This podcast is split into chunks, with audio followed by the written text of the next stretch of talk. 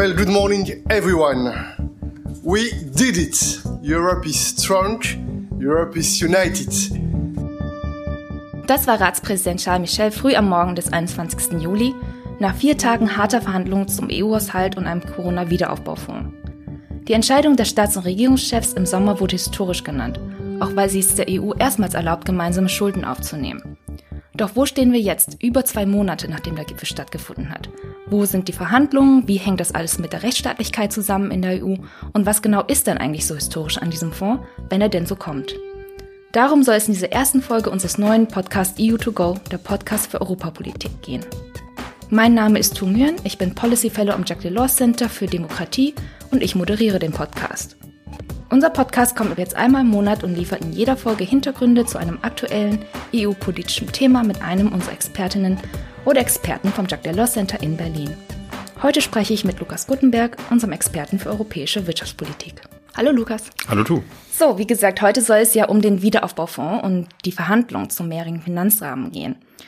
Der Gipfel war im Juli, seitdem gab es viele Verhandlungsrunden. Bevor wir über die Verhandlungen sprechen, was war denn nochmal genau im Sommer? Worum ging es da bei dem Gipfel? Es ging um zwei große Verhandlungsblöcke. Das eine ist der mehrjährige Finanzrahmen, hattest du ja gerade schon gesagt, also quasi der langfristige EU-Haushalt für die Jahre 2021 bis 2027. Da hatte die Kommission schon 2018 einen Vorschlag vorgelegt und seitdem wurde daran verhandelt. Es gab äh, schon im Februar, bevor die Corona-Krise anfing, den Versuch einer Einigung dazu. Das hat damals noch nicht geklappt. Man ging dann davon aus, dass man im März wieder darauf zurückkommt und dann kam die Krise. Und dadurch ergab sich jetzt aber auch die Möglichkeit, noch ein anderes Thema damit zu verhandeln, nämlich die Frage, wie man eigentlich die europäische Wirtschaft stützt in der Corona-Krise. Und dafür wurde jetzt, was du schon angesprochen hattest, der sogenannte Wiederaufbaufonds mit beschlossen. Und die Verhandlungen zu beiden Themen kulminierten dann in dem Gipfel Ende Juli, wo über vier lange Tage ähm, das verhandelt wurde zwischen den Mitgliedstaaten, aber da kommen wir auch gleich noch drauf. Eine Einigung unter den Mitgliedstaaten ist dafür eben nicht genug, sondern auch das Europäische Parlament muss zustimmen und da stehen wir jetzt gerade. Bevor wir jetzt noch weiter ins Detail gehen, ähm, kurz über welche Summen sprechen wir eigentlich? Was ist die Größenordnung, über die wir hier reden? Wenn wir über den MFR, also den mehrjährigen Finanzrahmen und den Wiederaufbaufonds sprechen? Wenn wir über den mehrjährigen Finanzrahmen, also den quasi langfristigen EU-Haushalt für 2021 bis 2027 sprechen, dann geht es um fast 1,1 Billionen Euro. Aber das ist eben für sieben Jahre für die gesamte EU. Und äh, wenn man das vergleicht mit den Haushalten, die die Mitgliedstaaten zum Beispiel haben, also den deutschen Bundeshaushalt zum Beispiel, ist das ein ganz, ganz, ganz kleiner Teil dessen, was zum Beispiel im Bundeshaushalt jedes Jahr ausgegeben wird, wenn man das auf die, auf die Mitgliedstaaten umlegt. Beim Wiederaufbaufonds geht es um 750 Milliarden Euro und das für eine kürzere Zeit, für äh, vier Jahre, 2021 bis 2024. Und da ist aber wichtig, dass 390 Milliarden Euro davon nur als EU-Ausgaben getätigt werden dürfen, also quasi ausgegeben werden und dann nicht zurückgezahlt werden müssen von den Ländern, wo das Geld hinfließt. Und 360 Milliarden Euro aber ähm, als Kredite weitergegeben werden können. Und da ist nicht klar, wie viel davon tatsächlich abgerufen wird. Das heißt, da reden wir im, im Zweifelsfall eher von sowas wie ne, von diesen 390 Milliarden, die tatsächlich als EU-Ausgaben in die Mitgliedstaaten fließen. Also 1,8 Billionen Euro. Ja, wenn man das so in die, in die in den Raum stellen möchte. Wie gesagt, ich finde das immer schwierig, weil da geht es eben um einen Siebenjahresplan und wenn man jetzt mal die sieben Bundeshaushalts zusammenrechnen würde, da käme man auch auf astronomische Summen. So, deswegen muss man, glaube ich, immer mit diesen absoluten Zahlen ein bisschen aufpassen. Aber natürlich geht's da trotzdem um, um viel Steuerzahlergeld und deswegen ist das wichtig, dass da die Verhandlungen auch eng begleitet werden, dass das Parlament hier irgendwie kontrolliert, dass das Geld gut ausgegeben wird.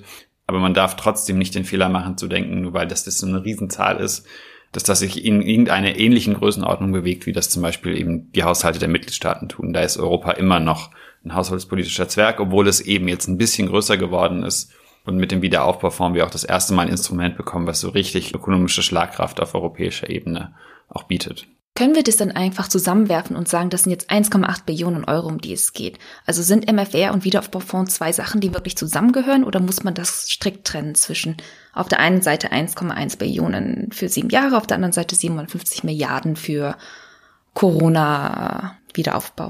Also wie hängen die beiden Instrumente zusammen? Das ist eine sehr komplizierte Frage, weil das sie eigentlich zwei getrennte Instrumente sind, aber dann an manchen Punkten doch aufeinandertreffen. Und ich glaube, man kann das an zwei Punkten zeigen. Das eine ist, dass das politisch ein Paket ist. Das wurde, wie gesagt, auf diesem Gipfel alles beschlossen, einstimmig. Und auch in den nächsten Wochen werden wir sehen, dass am Ende alle Verhandlungspartner, also das EP und die, die Mitgliedstaaten, allen Teilen dieses Paketes auch werden zustimmen müssen. Es gibt aber auch ein paar rechtliche Verquickungen von beidem. Zum Beispiel ist die Schuldenaufnahme, die du schon angesprochen hast, für diesen Wiederaufbaufonds wird die EU im ersten, das erste Mal in großem Rahmen Schulden aufnehmen, um EU-Ausgaben zu tätigen. Die Erlaubnis dafür passiert im sogenannten EU-Eigenmittelbeschluss. Das ist das Dokument, über das die EU Geld von den Mitgliedstaaten bekommt. Und dieser Eigenmittelbeschluss regelt sowohl die Schuldenaufnahme als auch die Einnahmen, die die EU braucht für den normalen EU-Haushalt. Und dadurch hängen die beiden Dinge dann doch zusammen, aber erstmal sind das zwei getrennte Ausgabentöpfe, die die EU jetzt in den nächsten äh, Jahren zur Verfügung haben wird. Genau, also das sind jetzt ganz viele verschiedene Dinge, ne? Der Mehrfinanzrahmen, der Wiederaufbaufonds, darunter fällt dann auch der Eigenmittelbeschluss.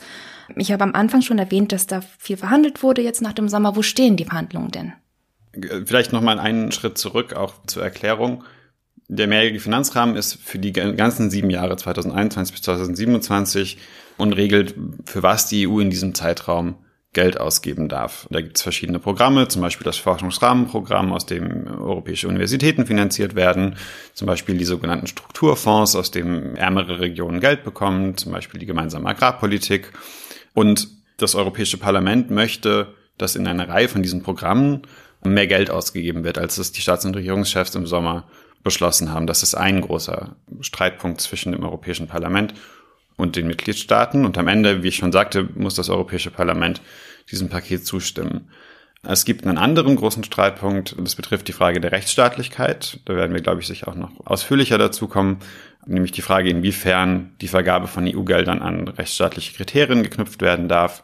Und dann gibt es noch eine Reihe von kleineren Fragen zur Vergabe der Gelder auch aus diesem Wiederaufbaufonds, der nur für vier, auf vier Jahre ausgelegt ist. Aber die großen Streitpunkte sind tatsächlich im Moment die Höhe der Gelder im mehrjährigen Finanzrahmen und die Frage der Rechtsstaatlichkeit. Was würde denn passieren? Der mehrjährige Finanzrahmen müsste ja eigentlich bis Ende des Jahres beschlossen werden. Was würde denn passieren, wenn wir bis Ende des Jahres keinen MFR haben? Das ist auch keine ganz triviale Frage. Theoretisch kann die EU auch weiterhin Geld ausgeben, selbst wenn es keinen neuen mehrjährigen Finanzrahmen gibt, weil dann einfach der alte Rahmen, den es jetzt schon gibt für 2014 bis 2020, äh, fortgeschrieben wird. Allerdings ist das eben nur der grobe Rahmen und darunter braucht es für jedes einzelne Programm Gesetzgebung, damit diese Programme weiterlaufen können. Zum Beispiel Erasmus, ja, gibt es eine Verordnung, die regelt, wie das Geld für Erasmus verteilt wird. Unter welchen Kriterien man für Erasmus, sich für Erasmus bewerben kann, wie die Unis an das Geld kommen und so weiter. Und diese Gesetzgebung, diese Verordnung endet Ende dieses Jahres. Und das gilt für fast alle Gesetzgebungen, unter denen die EU Geld ausgeben kann, außer die Zahlungen für die Bäuerinnen und Bauern. Die ist gesichert, selbst wenn die Verhandlungen scheitern sollten. Und deswegen ist es nicht nur der MFR sel selber, sondern diese ganzen kleinen Gesetzgebungen in den verschiedenen Themenbereichen, die auch beschlossen werden müssen bis zum Ende des Jahres oder die sonst irgendwie so eine Notfallverlängerung bräuchten. Und auch da braucht es eine Einigung zwischen Parlament und Rat. Und deswegen ist es de facto so, wenn wir keine Einigung bekommen, dann würde erstmal ab Anfang Januar kein neues Geld mehr verplant werden können. Das viel größere Problem ist der Wiederaufbaufonds. Denn auch dort gilt ja, dass die ganze Idee dabei war, dass äh, die Mitgliedstaaten nun sehr schnell an neues Geld bekommen, das gemeinsam auf der EU als Schulden aufgenommen wird, damit sie ihre Wirtschaft stützen können. Und es gilt aber, solange wir keine Einigung haben, werden die Mitgliedstaaten, was ich vorhin schon angesprochen hatte, diesen Eigenmittelbeschluss nicht von ihren äh, Parlamenten ratifizieren lassen. Das muss aber passieren. Und solange das nicht passiert, kann die EU keine Schulden aufnehmen, dann kann kein Geld aus dem Wiederaufbaufonds fließen. Und hier ist wirklich, würde ich sagen, die Dringlichkeit noch viel größer. Und deswegen, glaube ich, gibt es da ein großes Interesse, auch bald zu einer Einigung zu kommen. Das heißt, der Wiederaufbaufonds sehr wichtig, dass er jetzt bald durchkommt und das hängt an den nationalen Parlamenten, weil die den Eigenmittelbeschluss quasi zustimmen müssen. Auf der anderen Seite haben wir den Mehrfinanzrahmen, bei dem es auch sehr gut wäre, wenn wir ihn hätten bis Ende des Jahres. Da muss wiederum das Europäische Parlament zustimmen. Und dann haben wir noch die ganzen kleinen Verordnungen, wo die Verhandlungen auch zwischen Parlament und Rat quasi weiterlaufen momentan. Wie fällt denn da die Rechtsstaatlichkeit in dieses ganze Konglomat an, an Akteuren, die verschiedenen Dingen zustimmen müssen. Man muss da nochmal, glaube ich, auch wieder einen Schritt zurückgehen. Die Kommission hat 2018 vorgeschlagen, dass es zum ersten Mal eine horizontale, also über alle Programme geltende Regel geben soll, dass, wenn es äh, generelle Defizite bei der Rechtsstaatlichkeit in bestimmten Mitgliedstaaten gibt, dass man dann diesen Ländern im Zweifel auch EU-Gelder streichen kann. Das gibt's schon heute, wenn Länder gegen den Stabilitäts- und Wachstumspakt, also die Haushaltsregeln, verstoßen. Und die Idee war, das eben auch einzuführen für Fragen der Rechtsstaatlichkeit. Und es ist klar, dass das auf bestimmte Länder abzielt, wo man mit anderen Verfahren bis jetzt nicht weitergekommen ist. Und das ist aber formal so eine Verordnung, also eine dieser vielen kleinen Gesetzgebungen, die es eben um dieses große Paket für den mehrjährigen Finanzrahmen gibt. Und formal kann man das auch sogar mit Mehrheit abstimmen unter den Mitgliedstaaten. Auch hier braucht man die Zustimmung des Parlaments. Aber natürlich ist das politisch alles Teil desselben Paketes, nämlich des großen Paketes, das wir jetzt gebaut haben, um Wiederaufbaufonds und mehrjährigen Finanzrahmen, wie ich ja vorhin schon versucht habe zu erklären, hängen die eben an ein paar Punkten so zusammen, dass man quasi an der einen Ecke ziehen kann und dann ein Ergebnis an der anderen Ecke bekommt. Und deswegen ist die Situation da relativ verfahren, natürlich Ungarn und Polen, die vor allem, ähm, aber nicht nur, von dieser Regelung potenziell betroffen werden, da sehr, sehr, sehr allergisch reagiert haben und da eigentlich kein Interesse haben, dass es so eine Regelung gibt. Über die qualifizierte Mehrheit für den Rechtsstaatlichkeitsmechanismus haben wir auch schon mal gesprochen. Ähm, wir beide, das ist ja juristisch, hätte die Verordnung ja schon 2018 durchgehen können. Also ganz formal. Und auch jetzt könnte sie ja mit qualifizierter Mehrheit durchkommen. Warum passiert das denn nicht? Ich verstehe schon, dass, dass es politisch natürlich alles ein bisschen zusammenhängt und dass manche Mitgliedstaaten da eher abgeneigt sind und drohen woanders ein Veto einzulegen. Aber wenn das doch so wichtig für die EU ist, warum sagen da nicht andere Mitgliedstaaten das Europaparlament, das ist uns so wichtig, das setzen wir jetzt durch? Das ist ja auch die große Frage, die, glaube ich, in der Debatte immer wieder aufkommt. Wenn es formal gar nicht nötig ist, dass alle zustimmen, warum sagen denn nicht alle anderen Mitgliedstaaten einfach, pass auf, wir machen das jetzt? Also ich glaube, die, die Grundkonstellation dieser ganzen Verhandlungen ist, dass alle ein Interesse daran haben, dass es am Ende eine Einigung gibt. Zu allen Punkten. Und diese ganzen Verhandlungen wurden auch in der Vergangenheit immer so betrieben, dass es das Prinzip gibt, uh, nothing is agreed until everything is agreed. Das bedeutet, man muss zu allen Punkten eine Einigung bekommen, sonst gibt es halt keine Einigung. Und es ist natürlich auch so, dass alle Länder oder alle Mitgliedstaaten die Möglichkeit haben, das ganze Paket aus den Schienen zu hauen, indem sie zum Beispiel die Ratifizierung dieses Eigenmittelbeschlusses blockieren oder zumindest damit drohen. Und wie ich schon sagte, manche Länder, wie zum Beispiel Frankreich, Spanien, Italien, haben ein großes Interesse daran, dass die Gelder aus dem Wiederaufbaufonds sehr schnell fließen. Umgekehrt hat aber natürlich auch Ungarn kein Interesse daran, dass das ganze Paket scheitert, weil gerade Ungarn und, und Polen erhebliche Gelder aus dem EU-Haushalt bekommen. Und dadurch haben wir so einen relativ fragiles Gleichgewicht, in dem sich dann alle wiederfinden müssen, wo klar ist, alle müssen sich aufeinander zubewegen, weil es schon dazu kommen kann, dass Vetos angedroht werden und Sachen verschleppt werden. Aber umgekehrt, glaube ich, auch alle Akteurinnen und Akteure sich dessen bewusst sind. Natürlich könnte man jetzt sagen, man spielt einfach so eine Hardball und pusht jetzt diesen Rechtsstaatsmechanismus einfach durch und schaut dann mal, was passiert, ob die Ungarn und die Polen dann wirklich ihr Veto ankündigen. Ich glaube, so funktioniert das nicht. Und ich glaube, die Gefahr, dass man dann in eine totale Eskalation kommt und dann eben auch riskiert, dass der Wiederaufbaufonds dann erstmal irgendwie über Monate nicht starten kann und so, ist da, glaube ich, einfach relativ groß. Und ich glaube, so sieht das auch die Ratspräsidentschaft und hat deswegen ja letzte Woche einen, Vor einen Vorschlag vorgelegt, der ziemlich abgeschwächt ist. Sodass es jetzt eine Position gibt unter den Mitgliedstaaten, bei dem Ungarn und Polen immer noch nicht formal zugestimmt haben, aber die sehr, sehr weich gekocht ist und wo, glaube ich, niemand mehr große Angst haben muss. Genau, die deutsche Ratspräsidentschaft hat letzte Woche einen neuen Vorschlag für die Verordnung zur Rechtsstaatlichkeit in der EU vorgelegt. Du hast gerade schon gesagt, dass er sehr verweichlicht ist. Was meinst du denn genau damit? Was sind denn die Unterschiede zwischen dem jetzigen Vorschlag der Ratspräsidentschaft, die ja quasi den Rat vertritt, und dem Vorschlag der Kommission von 2018, über den wir vorher schon kurz gesprochen hatten? Es, glaube ich, gibt einen oder zwei zentrale Unterschiede. Die Idee damals war, dass die Kommission generelle Rechtsstaatsdefizite in Mitgliedstaaten feststellen kann, zum Beispiel, wenn die Unabhängigkeit der Justiz gefährdet ist und dass sie dann vorschlagen kann, dass Gelder gestrichen werden können, wenn das ein Risiko darstellt dafür, dass EU-Gelder nicht richtig ausgegeben werden. So entstand überhaupt diese Verbindung zwischen EU-Geldern und Rechtsstaat. Und ich glaube, das ist kein absurde, absurdes Argument zu sagen, wenn nicht mal, es nicht mal mehr unabhängige Gerichte in einem Land gibt, dann kannst du als EU nicht sicherstellen, dass deine Gelder vernünftig verwendet werden, weil dann gibt es dort kein vernünftiges administratives Verfahren mehr, wie man gegen zum Beispiel Korruption vorgehen kann mit EU-Geldern. Wichtig ist ja dieses Wort Risiko. Was sich jetzt geändert hat in dem Vorschlag ist, dass die Kommission nur noch dann gegen solche Probleme vorgehen kann, wenn sie eine, eine direkte Auswirkung der Rechtsstaatlichkeitsprobleme auf die EU-Gelder nachweisen kann. Und das ist natürlich eine völlig andere Situation, weil man dann im konkreten Fall belegen muss, was die Auswirkung ist, die eben so ein Rechtsstaatsproblem auf eine bestimmte Verwendung von EU-Geldern hat. Das setzt die Hürde sehr, sehr hoch und ist im Grunde sowas dann wie so ein Antikorruptionsprogramm für den EU-Haushalt, was vielleicht eine gute Idee ist, aber was natürlich überhaupt nicht dem grundsätzlichen Zweck dieser Verordnung entspricht, der war, gegen generelle Rechtsstaatsdefizite in manchen Ländern vorgehen zu können und dort mit Geld Druck ausüben zu können. Und das tut dieser Vorschlag im Grunde, oder diese Möglichkeit gibt dieser Vorschlag im Grunde nicht mehr. Wie du schon vorher meintest, es sind ja nicht alle Mitgliedstaaten, auch das Europaparlament, nicht so glücklich mit diesem Vorschlag der deutschen Ratspräsidentschaft. Manche Mitgliedstaaten finden, er geht nicht weit genug, andere finden, er geht zu weit.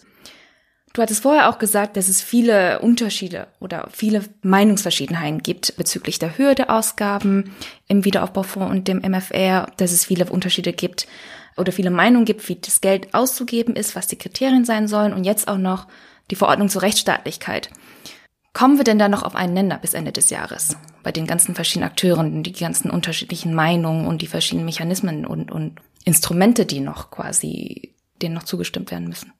Ich glaube, die generelle Konstellation ist so, dass es sehr, sehr unwahrscheinlich ist, dass die Verhandlungen irgendwie auseinanderfallen. Weil ich glaube, jeder Mitgliedstaat hat ein Interesse, dass die EU-Gelder, die in seinem Land ausgegeben werden, auch fließen. Und es gibt ja auch einen Grund, wieso man sich zum Beispiel auf den Wiederaufbaufonds im Sommer geeinigt hat, nämlich die Erkenntnis, dass wir gemeinsam gegen diese Krise vorgehen müssen. Auch damit der Binnenmarkt in Europa nicht auseinanderfällt, damit Länder, die besonders von der Krise betroffen sind, und besonders starke Wirtschaftseinbrüche haben, da nicht so weit abfallen vom Rest von Europa. Und ich glaube, diese Erkenntnis war ja nicht gespielt, sondern ich glaube, die, die ist echt. Und die ist selbst bei Ländern wie die Niederlande oder Österreich, die da sehr stark auch für die eigenen innenpolitischen Zwecke da, dagegen getrommelt haben, glaube ich eigentlich trotzdem da. Und deswegen würde ich sagen, es hat kein Land ein Interesse daran, dass dieses ganze Paket auseinanderfällt. Wie gesagt, es gibt, glaube ich, Situationen, wo es ganz, ganz stark das die partikularen Interessen von einzelnen Mitgliedstaaten trifft, wie zum Beispiel bei der Rechtsstaatlichkeit für Polen und Ungarn, wo es dann ein Risiko gibt, dass das irgendwann dann doch zu Vetos oder Verschleppungen führt. Aber ich glaube, der Theaterdonner, den wir gerade sehen, ist auch ein, ein, Stück weit Teil des Spiels. Und das ist auch okay. Und das ist auch vom Europäischen Parlament, glaube ich, wichtig, dass die ja jetzt Druck ausüben. Das ist auch ihre Rolle. Aber ich habe wenig Sorge, dass wir ein richtiges politisches Problem kriegen. Es kann sein, dass wir zu technischen Verzögerungen kommen, aber ich glaube auch nicht mehr. Das ist ähm, ein positiver Ausblick. Würdest du denn die Einigung auch als historisch einschätzen? Wenn wir das Ganze mal jetzt im größeren Rahmen betrachten, auch was der Wiederaufbaufonds für, für EU-Integration, die EU-Gemeinschaft in der Zukunft bedeutet. War das wirklich so historisch, wie alle gesagt haben, oder ist es so historisch? Ja, ich glaube, integrationspolitisch ist das auf jeden Fall ein Riesenschritt. Wir haben das erste Mal den Fall, dass die EU Schulden aufnehmen kann, um damit in großem, großem Maße EU-Ausgaben zu bestreiten. Das ist nicht das erste Mal, dass die EU Schulden aufnimmt, das hat sie schon manchmal gemacht und das dann als Kredite an Mitgliedstaaten weitergereicht, aber in einem ganz anderen Rahmen. Und ich glaube, die Tatsache, dass wir das erste Mal diese Art von Geld auf europäischer Ebene in kurzer Zeit mobilisieren, um dagegen, damit gegen eine Krise anzugehen und nicht, wie wir das bis jetzt vor allem machen, so langfristige strukturelle Unterschiede zu bekämpfen, das ist schon ein Riesenschritt und das hat, glaube ich, zwei Effekte. Das eine ist, dass die EU das erste Mal als wirklich großer Anleihengeber auf den Märkten auftritt und damit sozusagen das erste Mal auch eine sichere europäische Anleihe gibt und so. Das ist für die Struktur der Währungsunion und der Wirtschaftsunion super wichtig. Und ich glaube, noch viel wichtiger ist, dass wir damit plötzlich einen politischen Prozess auf europäischer Ebene bekommen oder eine Diskussion darüber, wie man diese Art von Geld dann auch ausgibt. Und das politisiert, glaube ich, die EU-Haushaltspolitik in einer Art, die wir vorher nicht gekannt haben. Und deswegen ist das integrationspolitisch ein super wichtiger Schritt. Gleichzeitig darf man halt nicht vergessen, dass das ein einmaliges Ding ist bis jetzt und dass das rechtlich super klar begrenzt ist, dass das nur für diese Krise ist. Und das heißt, alles, was sozusagen langfristige Effekte ist, wird stark darauf ankommen, ob das jetzt verstetigt wird in irgendeiner Form oder ob das eben ein Einmalexperiment bleibt. Du hast jetzt gerade gesagt, dass es historische Ausmaße sind, in denen die EU Schulden aufnehmen kann. Das sind ja 750 Milliarden Euro tatsächlich, die in diesen Wiederaufbaufonds sollen. Die Frage ist natürlich immer, wenn, wenn Schulden gemacht werden, wie wird das denn dann zurückgezahlt? Was bedeutet das für die Zukunft ähm, des Haushaltes der EU, aber auch der Mitgliedstaaten? Die Annahme für die Rückzahlung der Schulden aus dem Wiederaufbaufonds ist, dass das aus dem EU-Haushalt passiert. Und zwar über einen langen Zeitraum von 2028 bis 2058. Unter Umständen wird es sogar schon 2027, also noch im jetzigen Rahmen passieren. Und das heißt natürlich, wenn wir den EU-Haushalt nicht in entsprechendem Maße erhöhen, dann wird weniger Geld zur Verfügung sein für andere Ausgaben und Programme. Und deswegen gibt es jetzt die, glaube ich, vernünftige Idee, diese Ausgaben aus neuen EU-Einnahmen zu bestreiten, die an EU-Politiken geknüpft sind, wie zum Beispiel dem europäischen Emissionshandel, wie zum Beispiel eine gemeinsame europäische Körperschaftssteuer. Aber da sind wir noch relativ weit entfernt davon und das würde auch jetzt erstmal nichts daran ändern, dass ein großer Teil des EU-Haushaltes einfach direkt immer noch von den Mitgliedstaaten über so ein Schlüsselsystem finanziert wird. Aber das wäre eben eine Art, wie dieser Beschluss, der jetzt einmalig ist, trotzdem langfristige Folgen haben könnte, weil er eben die EU zwingt, sich jetzt Gedanken darüber zu machen, wie zahlen wir das denn jetzt eigentlich zurück. Viele offene Fragen also trotz des historischen Moments im Sommer noch. Bevor wir zum Abschluss kommen, Lukas, habe ich noch drei Fragen an dich, die du mit je einem Wort beantworten sollst. Erste Frage, schafft es der Wiederaufbaufonds in die Schulbücher? Auf jeden Fall. Das sind drei Wörter. Ist auch okay. Zweite Frage. Die Bedeutung welchen Akteurs wird in der Debatte um den Wiederaufbaufonds unterschätzt? Ich glaube, die Rolle von, das ist wieder jetzt nicht nur ein Wort, aber ich glaube, die Rolle von Ländern wie Spanien und Italien. Wir konzentrieren uns sehr stark jetzt gerade auf Macron, Merkel, auf die Kommission, aber ich glaube, es war der erhebliche Druck aus diesen Ländern und auch gleichzeitig, insbesondere bei den Spaniern, die sehr, sehr irgendwie konstruktive Art, damit umzugehen, die im Endeffekt da Brücken, Brücken gebaut hat, damit es zu dieser Einigung kam. Dritte und letzte Frage. Wem sollte man auf Twitter folgen, wenn man sich für Fragen rund um den EU-Haushalt interessiert? Unbedingt Marin Kahn von der FT in, in Brüssel. Unbedingt Lilly Bayer von Politico in Brüssel. Ja, ich glaube, das sind die zwei absolut besten dafür. Super, vielen Dank, Lukas. Danke du. Das war die erste Folge unseres neuen Podcasts EU2Go, der Podcast für Europapolitik. Ab jetzt gibt es einmal im Monat eine neue Folge mit Hintergründen und Analysen zu aktueller Europapolitik von den Expertinnen und Experten des Jack Delors Centers in Berlin. Ihr findet die Folgen auf unserer Webseite delorscenter.eu, auf Spotify und überall dort, wo es Podcasts gibt. Mein Name ist Tungyun, danke fürs Zuhören und bis in einem Monat.